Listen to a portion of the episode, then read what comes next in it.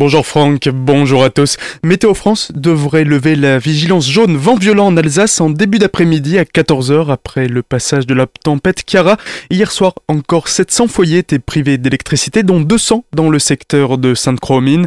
Ce matin, plusieurs axes routiers étaient encore fermés à la circulation suite à des chutes d'arbres après des rafales de vent à près de 120 km/h en pleine et plus de 180 sur les hauteurs. Le col de la Schlourte et du Bramont ont rouvert hier, mais ils sont toujours interdits au plus de 3 tonnes 5.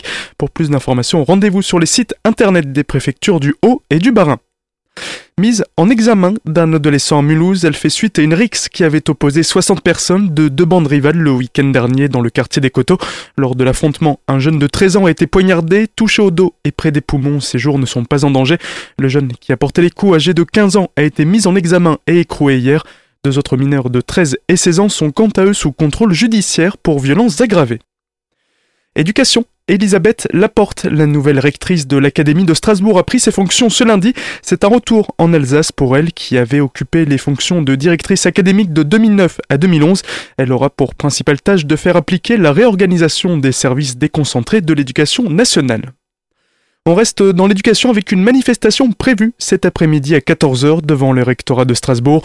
À l'appel des syndicats CGT, FO, FSU, Sud Éducation et CNT, ce rassemblement a pour vocation de protester contre la réforme du bac et demander l'annulation des EC3, les nouvelles épreuves de contrôle continu qui se déroulent en ce moment.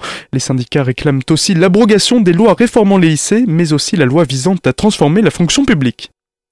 Les avocats du barreau de Colmar sont eux aussi toujours en grève, mais contre la réforme des retraites. Hier, avec des confrères du barreau de Mulhouse, ils étaient attendus en robe au stade Bonal à Sochaux pour assister au quart de finale de Coupe de France de football opposant Belfort à Rennes. Ils comptaient profiter de l'événement pour dérouler une banderole afin de rappeler leur mobilisation. Réunis en assemblée hier, les avocats colmariens ont décidé, à la très grande majorité, de poursuivre leur mouvement de protestation jusqu'au 25 février inclus. Pour ce vendredi, jour de Saint-Valentin, les robes noires ont prévu d'offrir des roses aux magistrats et aux greffiers pour leur rappeler que leur grève n'est pas contre eux. Ayant l'impression d'être pris pour des cakes, ils vont même distribuer des petits gâteaux dans la salle des pas perdus du tribunal. Claude Brender, le maire sortant de Fessenheim, se présente à sa propre succession pour les prochaines élections municipales.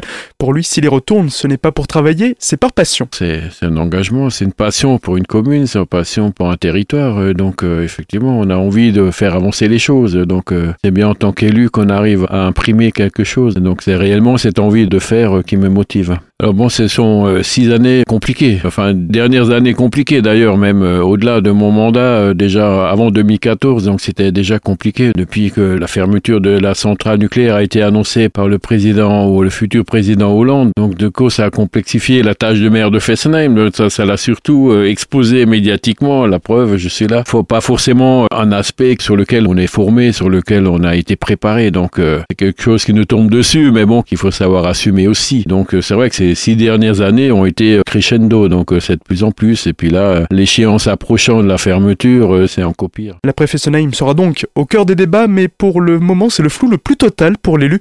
Il mise sur l'attractivité de sa commune pour venir compenser la perte de la centrale et de sa manne financière et humaine non négligeable pour la cité.